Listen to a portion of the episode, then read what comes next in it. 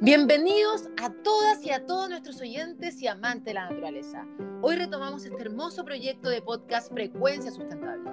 Estuvimos un poco desaparecidos, pero hemos vuelto con toda la energía de entregar algo lindo a cada uno de ustedes. Me presento, mi nombre es Dani Sapiaín y el día de hoy estará conmigo Walter Sanz. Estaremos abordando un tema con demasiada relevancia en estos tiempos. Este tema es el famoso cambio climático tenemos que entender que viene siendo en estos tiempos como la gran historia del siglo XXI. Si pensamos en el siglo pasado, donde acontecieron las guerras, ante la revolución industrial, ¿qué es lo que está cambiando el mundo hoy por hoy? Lo más determinante, decisivo, incluso en plena pandemia, es la crisis ambiental, es el cambio climático. Lo más interesante es que se detectó hace muchísimos años de hecho, los registros de temperatura comenzaron en el año 1850 y estos fueron los últimos tres años los registros de temperatura más altos de toda la historia de la Tierra. Incluso, el primer estudio que advirtió sobre la crisis climática fue en 1957. Lo curioso es que, sin embargo, esta emergencia ecológica se declara recién en el 2018 y se empieza a hablar sobre el clima. El cambio climático es la principal preocupación a nivel mundial. Es muy reciente las acciones políticas, incluso en el Acuerdo de París que se firmó hace solo seis años. Pero entidades como Greenpeace existen hace 40 años hablando sobre estos temas. Las evidencias sobran. Para los que todavía dudan, basta con ver la cantidad de catástrofes que hubo en estos años. En Australia, por ejemplo, los incendios, la sequía que se está viviendo acá en Petorca, las olas de calor que se han vivido. El problema que vemos es que cuando uno quiere contar esta historia, la gente no termina por convencerse. Entonces, ¿qué pasa que no reaccionamos? ¿Qué está pasando que nos está costando entrar en acción? Quédate, porque además te daremos cuatro claves para que entres en acción y no caigas en crisis dentro de esta crisis climática.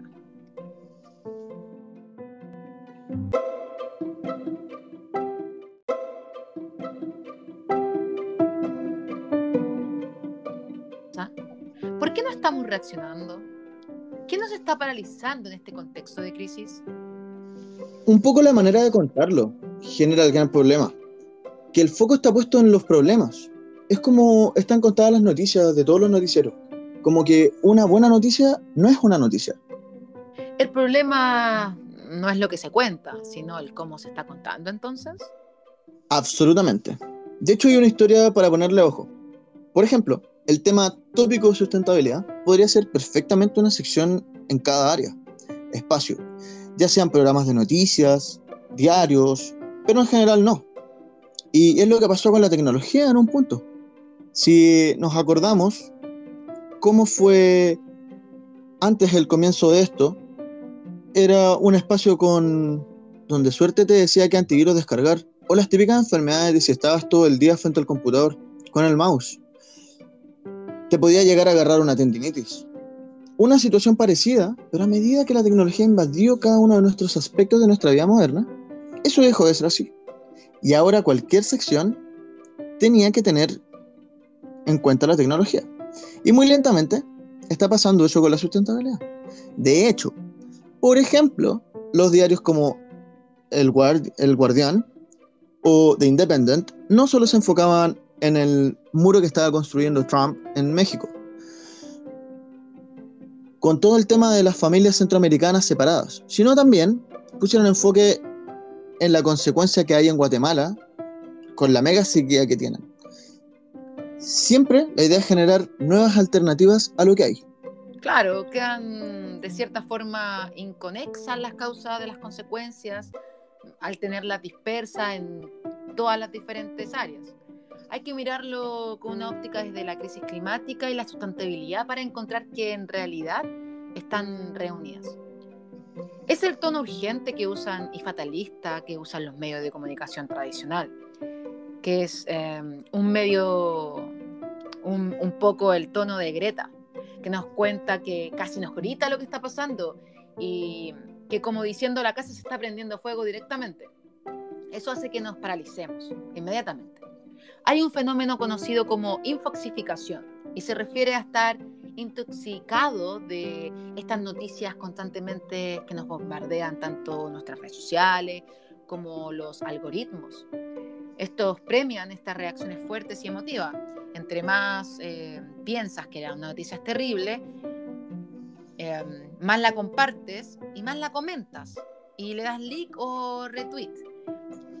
Convive esta infoxificación con un tono apocalíptico en las noticias y muchas veces nos genera una incapacidad de actuar, nos paralizamos frente a la crisis, absolutamente.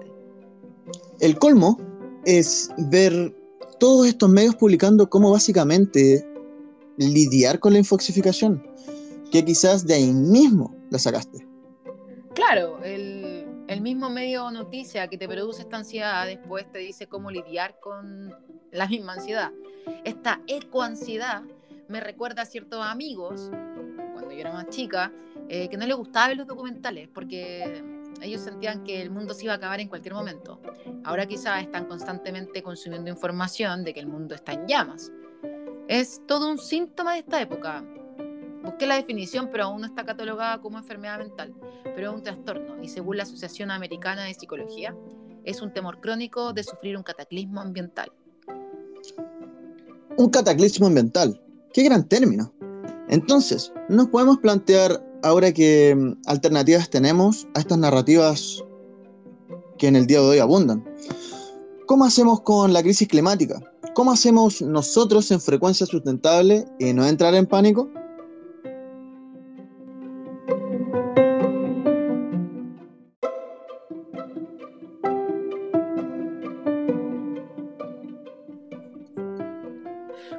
de ver el vaso medio lleno, sin ser totalmente ingenioso, es cuando hablamos de los focos de esperanza e ideas positivas, Walter. ¿De qué se tratan estos focos de esperanza, Dani? Se tratan de contar soluciones acerca de los problemas. Y cuando alguien los lee o los escucha, da la sensación de que algo se está haciendo. Y no es que tenemos que partir desde cero para contar o comenzar a hacer algo. Esto permite una mirada más positiva, hablar de las soluciones, de las cosas que se están haciendo de las mejoras que hay. Por ejemplo, existe una empresa que hace un par de años está trabajando con la creación de glaciares o icebergs artificiales. ¿Qué? Estas son hechas, eh, sí, estas son hechas para competencia, ya sea esquí, whatever, eh, pero se han utilizado en el Himalaya para reforestar áreas donde antes estaban totalmente deforestadas. También como solución a la falta de agua eh, que amenaza la subsistencia de las pequeñas comunidades agrícolas que aquí viven. Y bueno, pensemos que este lugar del Himalaya eh, es un desierto a más de 2.700 metros sobre el nivel del mar.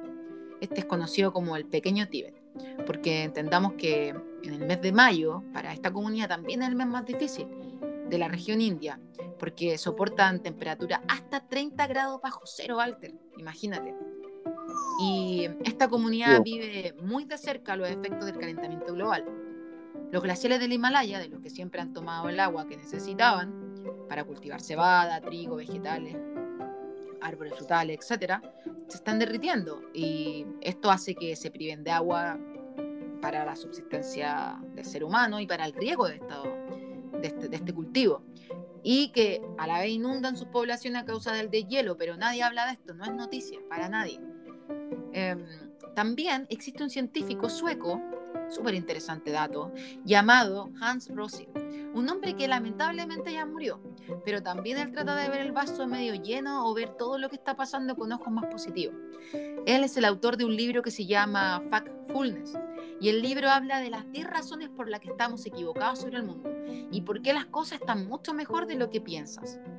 Él propone diferentes preguntas respecto al estado del mundo actual. Lo curioso es que este estudio anteriormente se lo hicieron a chimpancés alrededor del mundo y ellos contestaron mejor que los seres humanos, pues Walter, imagínate. Ah, ¿En serio? Espérate, ¿este experimento es como para saber el estado actual del mundo? Exacto. Apuesto, apuesto que seremos mejores que los chimpancés. Dame, mira, mira. Hazme una pregunta. Me tengo cualquier fe. Vamos. A ver, eh, en los países de bajo ingreso del mundo actual, ¿cuántas chicas, cuántas chicas terminaron la primaria? ¿20%? ¿40%? ¿60%? Un 60%. Respuesta definitiva. Respuesta definitiva, Daniel. Está bien tu respuesta. La respuesta es bien optimista. Es el 60% de los países de bajos recursos. Las chicas terminaron su escuela primaria a nivel global. Esto hace un poco que las percepciones negativas o los prejuicios que pensamos en ciertos datos se desvanezcan súper fáciles. A ver, dale con otra. Apuesto que respondo bien. A ver, veamos. Una relacionada con el COVID, ya que está tan de moda. ¿Cuál es la expectativa de vida promedio a nivel global? ¿50 años, 60 años o 70 años? ¿Con, con el COVID? Onda, en, en estos tiempos. En Em, 70 años. 70 años. Mm, bien, Walter, parece que leíste el libro. La Igual, igual me atre- expectativa hoy de vida es de 70 años. Pero perfectamente, uno teniendo en cuenta los problemas a nivel global, incluyendo países muy poco desarrollados como África, puede pensar que la expectativa no sería 70 años. Recordemos que existen puntos o zonas azules en el planeta que, bueno, son solamente 5, y es donde las personas viven más de 100 años, son las más longevas del planeta. Y estos puntos son un pueblo de Costa Rica, uno en Japón, uno en Italia, Grecia y California. Dani, una pregunta.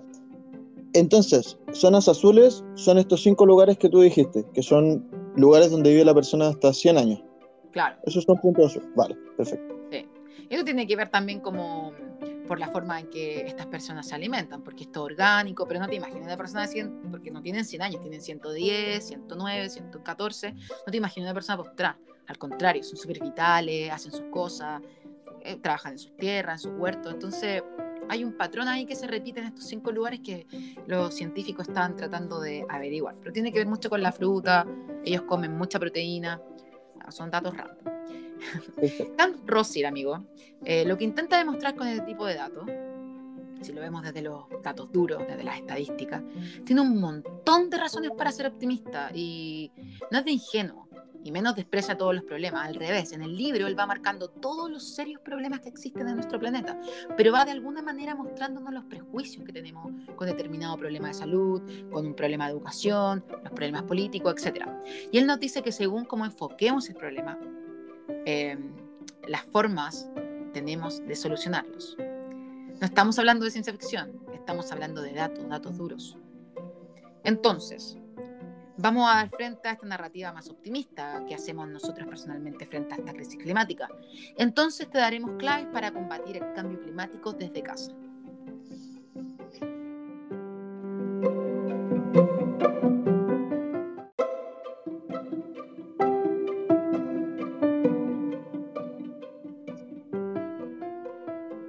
Antes de dar estos tips, solo decir que tenemos que tener en cuenta que ante todo tenemos que actuar, entender, hablar y cambiar. ¿Por qué actuar antes de entender? Es porque lo primero que tenemos que hacer es abandonar los prejuicios de que es imposible accionar. Porque la acción nos lleva a entender que no es tan difícil poner nuestro grano de arena para hacer un sistema más sustentable. Esto lo vi en una página. Abro comillas. No necesitamos ambientalistas perfectos. Necesitamos millones de ambientalistas imperfectos tomando acción todos los días. Cierre comillas. Hacer siempre es mejor que no hacer nada. Cuando queremos hacerlo todo, se ve como una gran montaña. Pero si comenzamos de a poco, por ejemplo, un atleta que quiere comenzar a correr nuevamente, lo aplican. Es mejor salir y correr solo 5 minutos y detenerse ahí antes de quemarse y dar a entender al cuerpo que no es complicado hacer deporte. Es lo mismo con la sustentabilidad. Si queremos hacerlo todo, reciclar es complicado. Hacer compost es complicado. Y quizás empezar con mis bolsas ecológicas.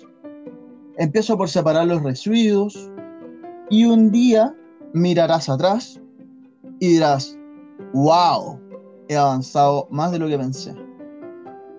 Y ahora, para ayudar a nuestros oyentes que no saben cómo empezar a combatir el cambio climático, le damos cuatro tips de muchos que puedes encontrar.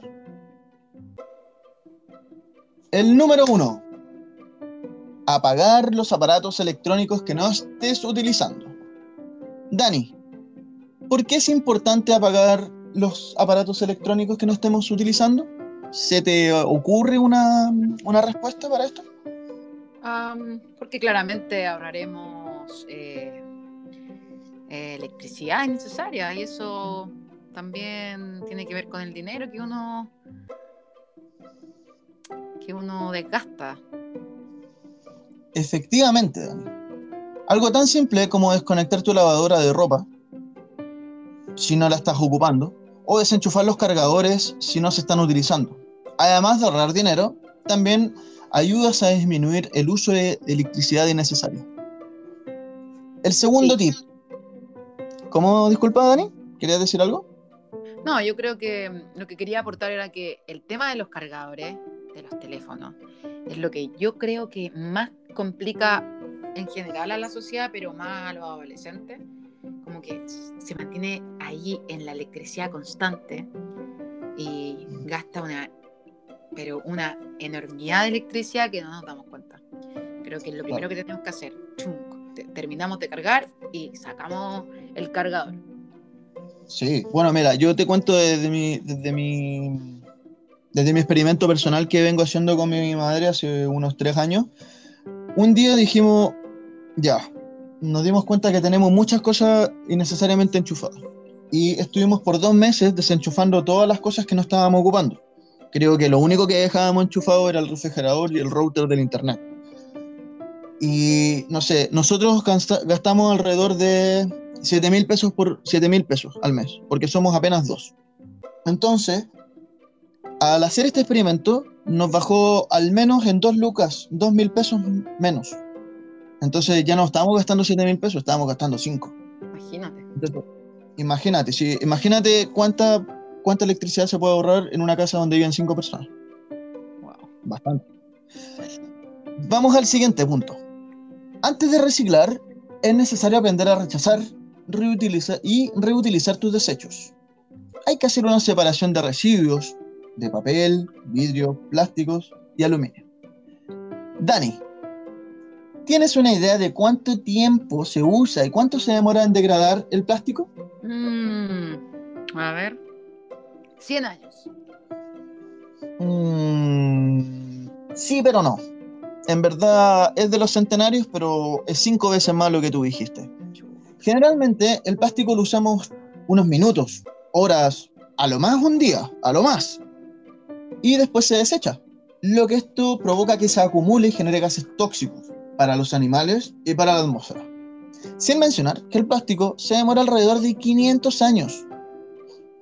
Pero antes de empezar a reciclar, eh, me gustaría decirle a todos nuestros oyentes que en el fondo no sacamos nada con reciclar si no sabemos a dónde van a parar los elementos reciclados. Porque si hacemos una separación de residuos, hacemos ecoladrillos y después los vamos a dejar a un centro de acopio, pero después ese centro de acopio los van a dejar a un basural, no, no, no funciona para nada, no sirve. Entonces también va por parte de uno, como persona, como que quiera hacer algo, informarse a dónde va a parar esto. Claramente es como tenemos que ser autodidacta en todos los conocimientos que uno adquiere. Eh, ya sabemos que existen, y yo creo que existen muchas más, pero se saben de cinco islas de plástico. Son, pero una del porte de Chicago, imagínate, amigo. Imagínate, sí, no es un tema jaja, es un tema bien serio. Wow. Vamos al siguiente punto. Evitar hacer uso innecesario de los vehículos o transporte público. Un buen ejemplo para hacer esto es utilizar la bicicleta como medio de transporte. Además de disminuir los gases tóxicos, como el smog, nos ayuda a mantenernos sanos y fuertes. Sí, aquí también el tema, por ejemplo, el de la bicicleta, o si uno ya vive muy lejos, nuestra ciudad eh, no es apta para la bicicleta, una de las formas de tomar conciencia de, la huella que nosotros vamos dejando es, eh, hay aplicaciones y, bueno, por el computador, ver la huella de carbono que uno tiene.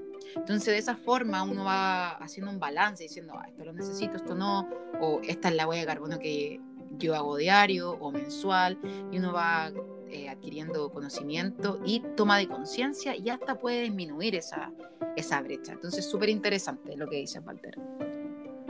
Y para finalizar, eh, evitar el fast fashion o compra de productos que no son realmente necesarios en tu diario vivir. ¿Tú sabes lo que es el fast fashion, Dani? Eh, no, Walter, explícame. ¿Qué es el fast fashion? El fast fashion o mm, moda al paso, como se conoce, eh, en el fondo es la tendencia que nosotros tenemos de ir, por ejemplo, a tiendas como HM o Zara y comprar ropa que vamos a ocupar una pura vez y después quizá no la vamos a ocupar. Un claro ejemplo del fast fashion es, por ejemplo, la gente que va al mall y compra una prenda por día.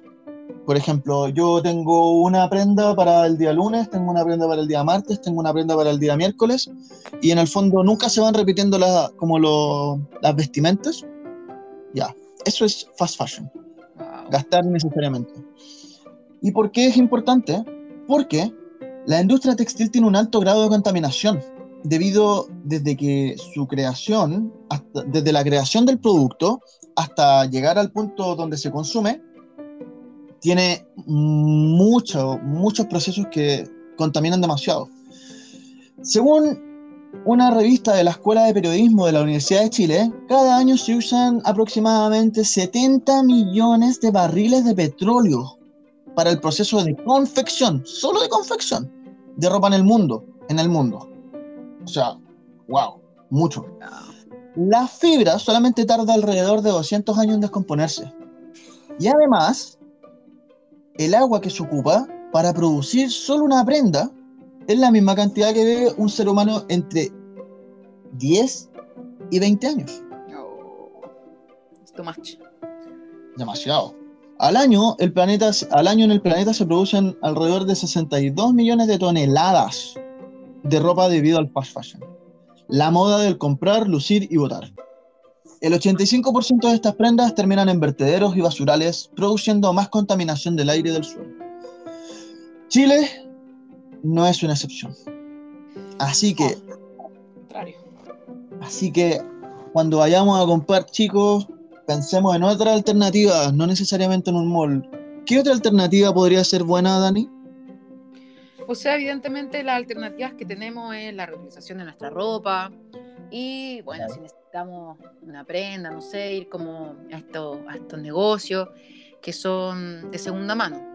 Por ejemplo, en el lugar donde me encuentro, estoy en Inglaterra, eh, existen muchos, muchos negocios eh, de ropa de segunda mano, pero Em, estos negocios te dan como la satisfacción, entre comillas, de que el dinero va a asociaciones, ya sea para rescate de animales, o para caridad de gente quemada, o para gente con cáncer. Y, y en realidad tú ves que esa plata va destinada a real, no es como que solamente una pantalla. Entonces, la toma de conciencia igual es súper profunda a la hora de nosotros poder adquirir una prenda, como yo siempre, mi lema es como, ya, quizás paso por fuera de un show porque tengo que pasar por ahí y veo una prenda que me gusta, siempre me pregunto, ¿realmente la necesito? Entonces, si mi respuesta es no, ok, sigo. Si realmente necesito esa prenda porque, no sé, no tengo otra o whatever, ok, la compro. Pero hay que tener mucha conciencia porque, como dice Walter, eh, es demasiado lo que se utiliza para una prenda de fibra. Entonces, chuta, la sustentabilidad ahí en la ropa no, no va mucho de la mano, ¿no? Claro, para nada. Bueno, este es nuestro primer episodio de Frecuencia Sustentable. Muchas, muchas gracias por habernos acompañado hasta aquí y haber escuchado hasta el final. Nosotros disfrutamos, pero enormemente, de haberte tenido como audiencia. Ya puedes considerar que haber escuchado este podcast hasta el final te hace un poquitito más sustentable. Te esperamos la próxima semana que viene con más información acerca de sustentabilidad y medio ambiente. Muchas gracias.